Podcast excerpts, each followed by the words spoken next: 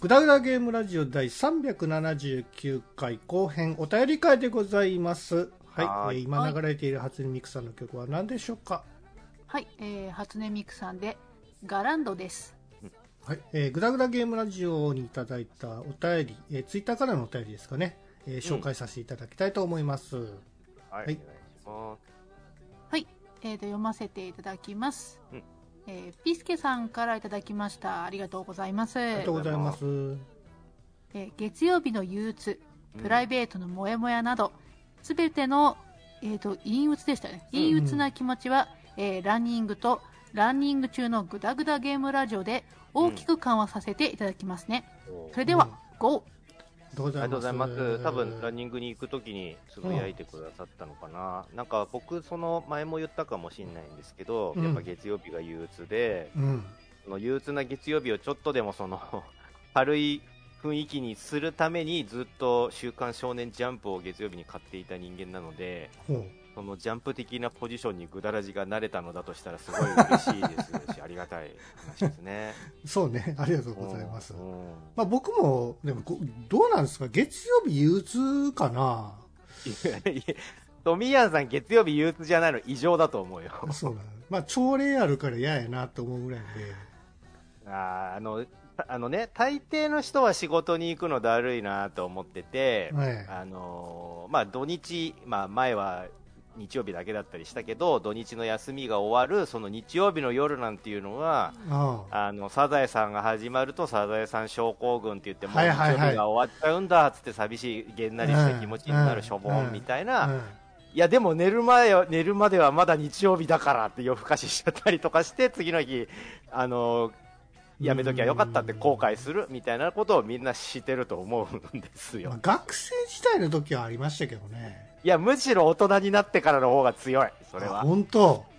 だって学生時代ごめんね聞いてる人に学生さんいたら申し訳ないけど学生時代なんて別に多少なんだったら徹夜でゲームやってても別に次の日とか別に何？その授業別に眠くても別にさ 頑張ればなんとかなるじゃないですか、まあもうこの年で徹夜明けで仕事とか本当に辛いんでしもうできないけど。あもうそれをしかも月曜日とか本当無理ですわ本当ねあ。でも仕事行ってすぐ仕事始めるの自分。えっとどういうこと？メールのチェックとああ、かする自分はあれか。あの、わ、あれか。あの、家で仕事してるから、そんなことあそうですねそうですそうです僕は仕事は、あの、会社行くと、あの、まずメールチェックするじゃないですか。うんでその後、なんか YouTube とかなんか適当に 映像見て、ボーケーって1時間ぐらいするじゃないですか。で、あ、飯やとかあったら飯行くじゃないですか。うん、仕事してねえだろ。午前中。さあそろそろしようかな、しようかなって言って、まあ始めて、で、ちょっと腹減ったなって夕方頃にまた飯食べて、うん。で、またちょっと仕事して、はい、終わりって感じですから、まあ実質ね、4時間ぐらいしか仕事してないかもしれない。あの大半の働いてる方はそんな仕事スタイルじゃないと思うんで。あ、そうなんですか、あはい、あ、な月るほど。ほら、僕はほら、短期集中型やから、あの、なんていうんですかね、他の人たちみたいに、こう、なんか、ぐ、だぐだってなんか変やけども、なんかぐだぐだしてねえよ。みんな真面目に仕事しとるわ、そうですか。うん、なんかこれ、仕事のスタイルってあるじゃないですか。人それぞれ。あるねね、まあまあこの人なんかこう集中してやってる時もあるし、なんかほら、喋ってて全然進んでないなって思ったりあいるけどねするし、はい仕事のスペース遅いなって思ったりもするじゃないですかまあまあ。まあでまあこの人はもう計画通りピシピシッとこう締め切り合わせて出してくれたりとか。あはいはい僕はそのタイプ、後期のタイプなんで。は い知らんよ まあまあまあね短期集中型ってことっすね はい。ありがとうございます。ありがとうございます はい、えー続きましては、えーキャシーさんからいただきました。ありがとうございます。りがとうございありがとうございまます。377回本編視聴、はいえー近年 IC チップを体内に埋め込むのとかも、えー出てきたけどうん Suica とかコンビニ支払いは手でタッチは便利そう、うんスマホ最終進化系の頭部にチップ埋め込みは怖いけど興味がありますはい、ありがとうございます。なんかデジタル社会、技術が進んでとか、あのあれかな、えっ、と、は AR グラスの代わりにもううんコンタクトになりますよみたいな話をしたときかい。な。なんかさ、あのーそのチップを埋め込む話でさ、なんかう、ん、あの、日本の条例で動物うん、犬犬猫になんかチップを埋める、埋めないといけないっていう条例ができたらしいじゃないですか。あそうなんだね。まあ、う動物にチップなんてもうだいぶ昔から入れてない？ええ？個体の識イギリスはね、なんかその、んだいぶ前からもう条例で決まってたらしいんですけども、日本は初めてらしいですよ。まあいいんじゃうない、ん。ただ今飼ってる猫、犬猫に関しては入れなくていいんですよ。まあまあ、ううん、ん。わかる。そうそうそう。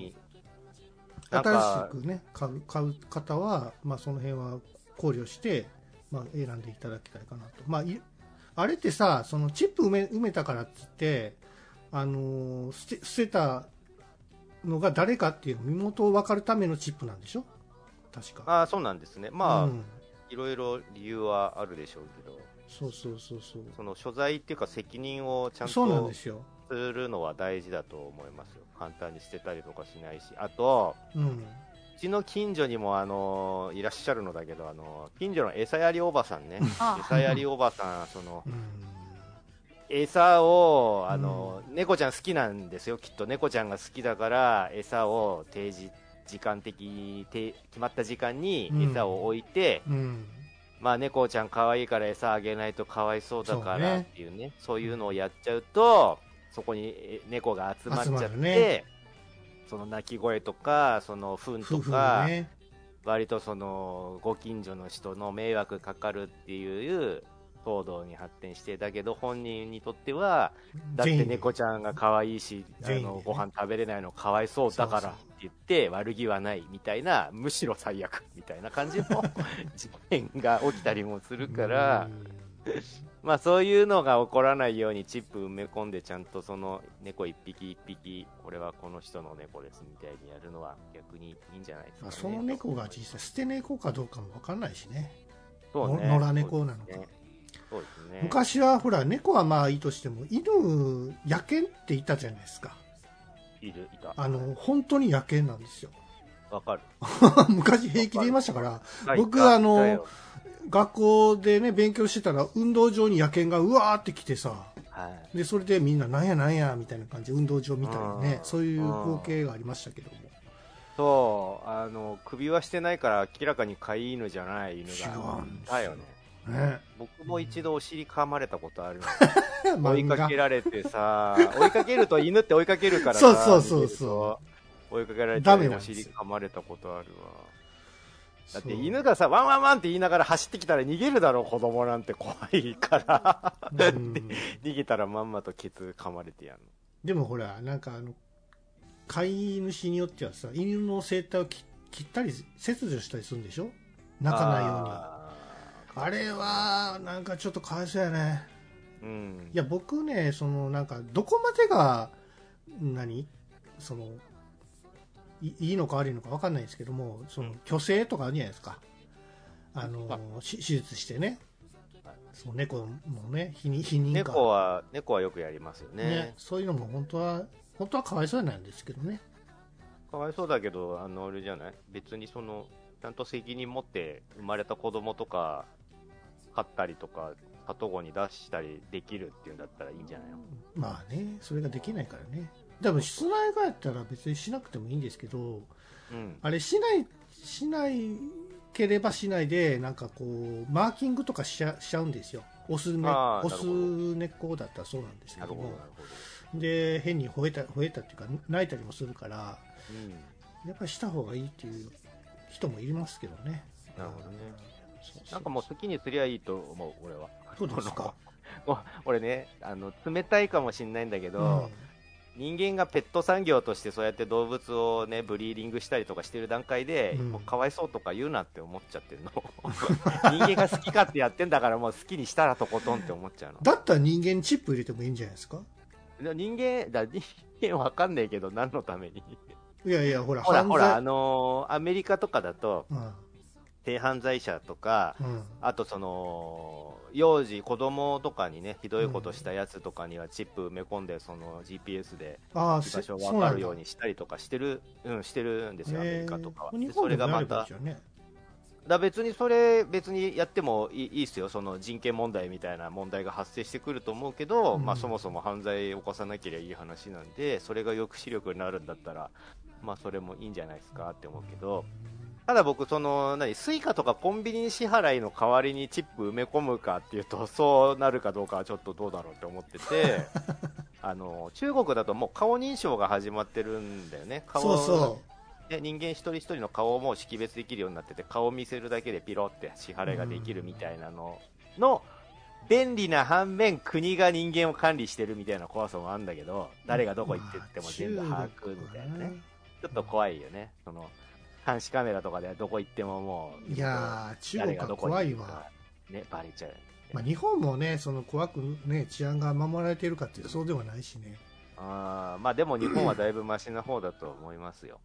まあね、まあ、便利になる分だけその分なんかさプライベートとかそういったねその障害とかありますありますからね、うん。まあなんかその何かトラブル起きた時のね。その例えばうんスマホが使えなくなりましたっていうだけでもうあの電車にも乗れなくなったりとかするし俺なんか だそのいい一箇所にねスマホという便利なものに集中しちゃったりするともうそれがなくなった時に困るみたいな感じになりますよね。最近そうそう僕ねちょっと焦ったのはあのスマホの電池切れたんもうもう本当切れてしまったんですよ。やばい。でも切れても Suica とか使えるじゃないですか。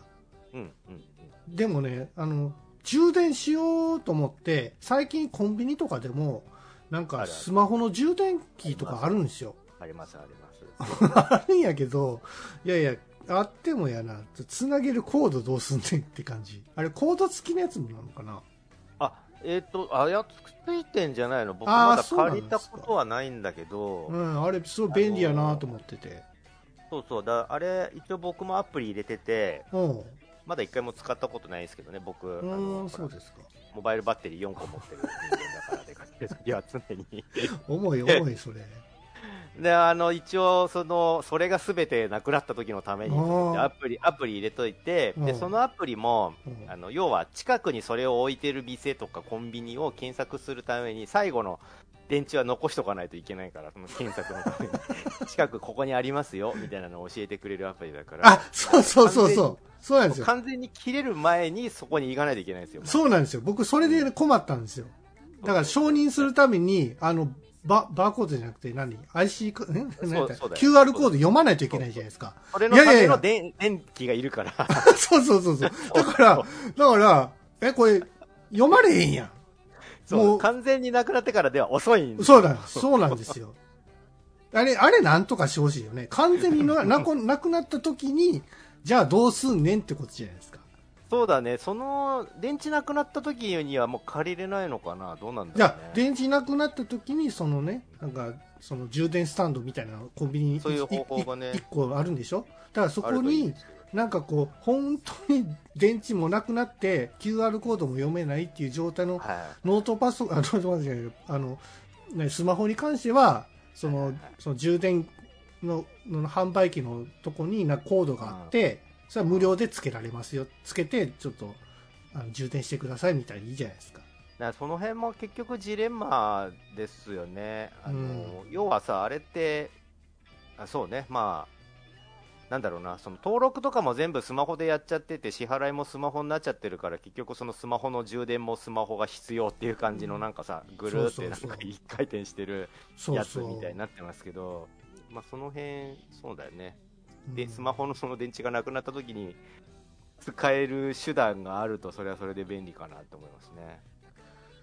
まあな、うん、はい。はいありがとうございます。うんはい、えー続きましてピスケさんからいただきました、うん。ありがとうございます。ありがとうございま今日のランニング中のポッドキャスト、すうん。えー今日はしばらく聞かずに貯めていたアドロク拝聴いたしました。はいはいはい。うん。インド人がやってるとりあえずタンパク、うん。えー興味が湧いて調べてみたら、うん。同じようなお店や調理メニューとかがたくさん出てきて、うん。よっぽど、えーよっぽどが人気はないんだなと、えー少し笑ってしまいました。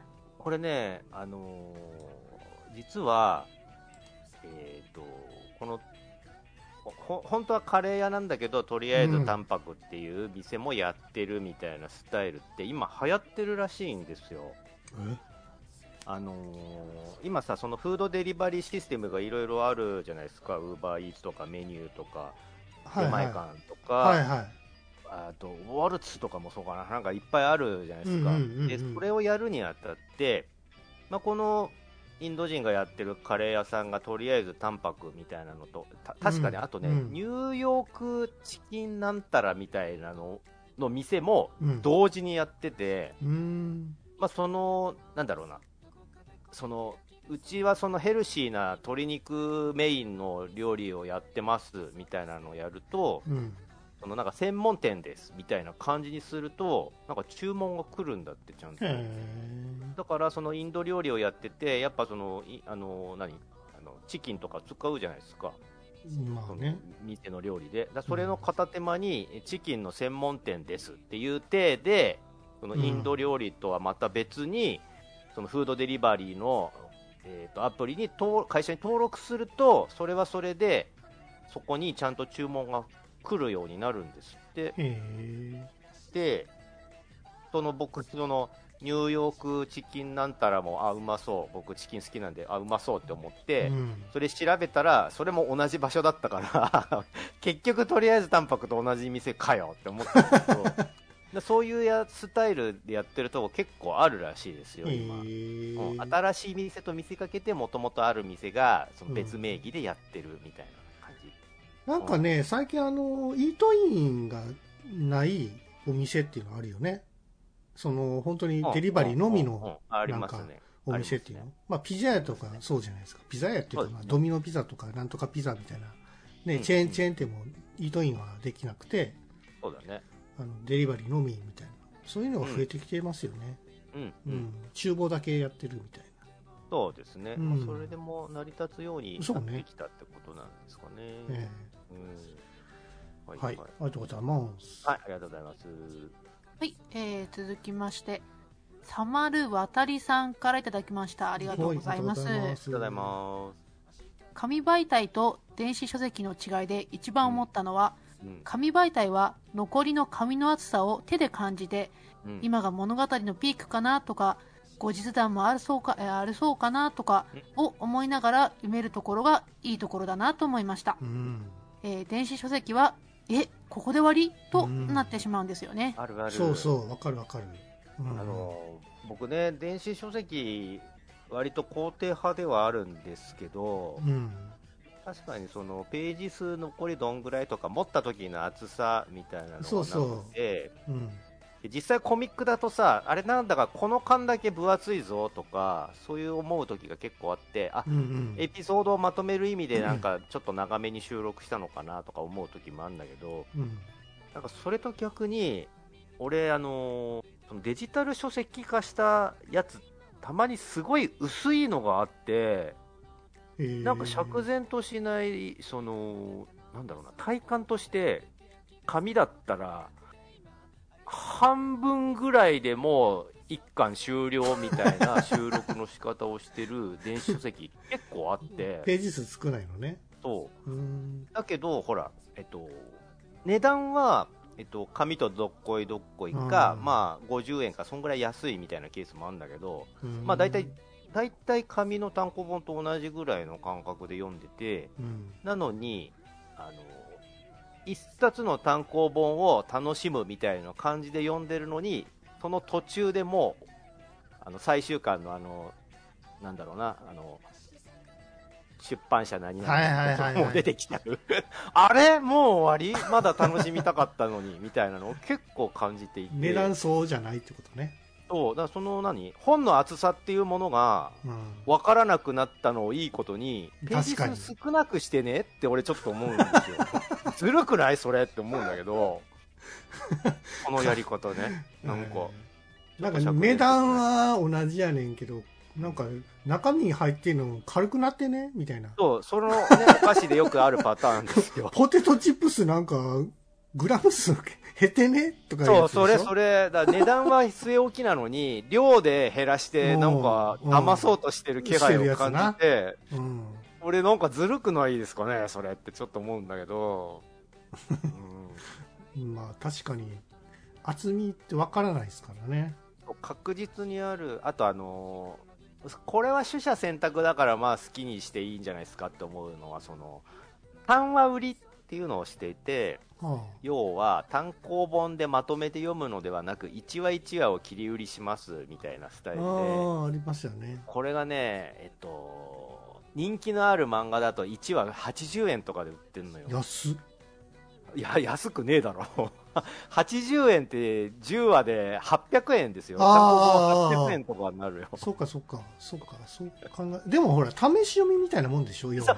まあ、それもいいし、あのまとめて、その何、コミックが出る分まとめ、そのコミックが出る量になるまで待ちきれないみたい。な、僕もそのパターンなんだけど、あの待ちきれない漫画はつい読んでしまうのよ、その最新話が配信されたら読みたいってなっちゃってはいはい。読んじゃう。と、1話80円だけど、もう先が気になるから読んじゃうみたいな感じで、つい課金してしまうんだけど、後々になったら、単行本出るまで待ちゃよかったなってちょっと思うんだけど、そういう商売とかもありますうまいよね。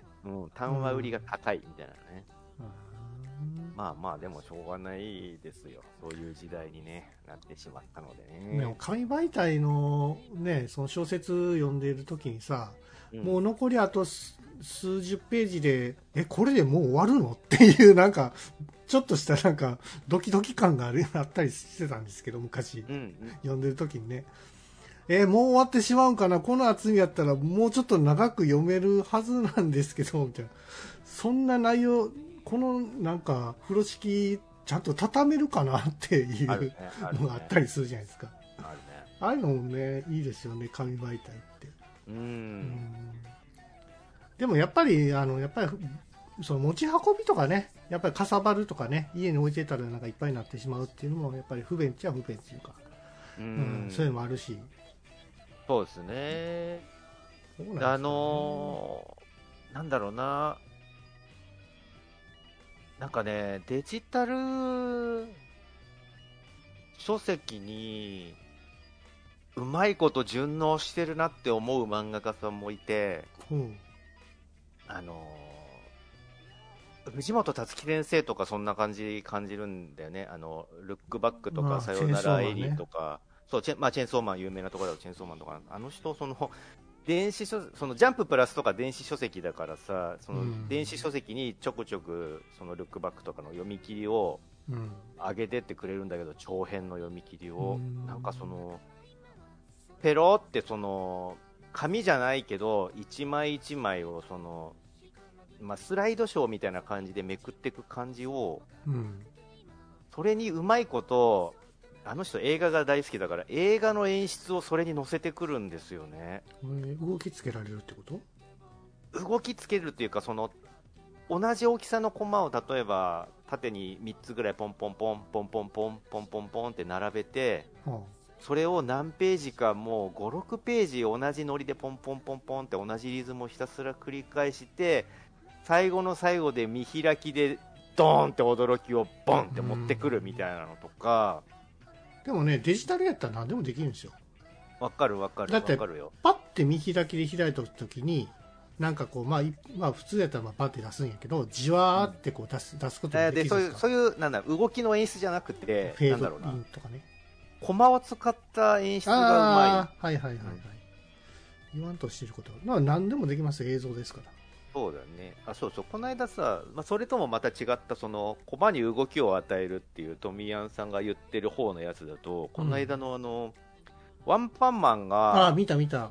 大コマ、一コマ、1ページにバーンって動きつけてましたね。そう、アニメーションつけてたね。うんあれもなんか面白いな。その、戦闘シーンを、普通の戦闘シーンだと、あの、ドラゴンボールみたいに手足がいっぱい出てバキバキバキバキってやってうんうんるみたいな感じでそうですね処。理したりするんだけど、ワンパンマンだと、その、アニメーションつけて、なんか上空のその、曇天の雲の中でその人影がバチバチやり合ってるみたいな、それを人々が見上げてるみたいな。で、風が吹いてて髪がなびいてるみたいなね。そんなアニメーションをつけてかる。、そういう演出っていっぱいできるんですけどね。やろうと思えばできると思いますよ。だってかさ、その、なんやったらさ、自分の今いる、うう季節とか天候とかでも、それを読み取って、あの、背景を変えたりもできるじゃなあ、いでですきるできる。Google とかそれやってますよね。あの、オンライン会議のうん Meets かな、あの、か。うん。オンライン会議で後ろにある背景に合わせて光源を変えてくれたりとか。なあ、そう、そういうことをね。まあ、いろろいろなことできるんで、面白いよね。そうそう。うん。そういうなんか紙にはできないことを、まあ、実際電子書籍ではね、ちょっとやっていただけると、なんか、僕としてはありがたいなとか、うん、もうちょっと漫画買ってみようかなって思ったりししますので、そうですね。まあ紙は紙の良さがあるのかもしれないですけどね。まあ、紙はね、うん、そうですね。うん。はい手、触りですね。はい、ありがとうございます。はありがとうございます。まだいけますか？どうしますそうですね、もうこのぐらいで、かはい。はい。まあ、いっぱいお便りいっぱいあるんですけど。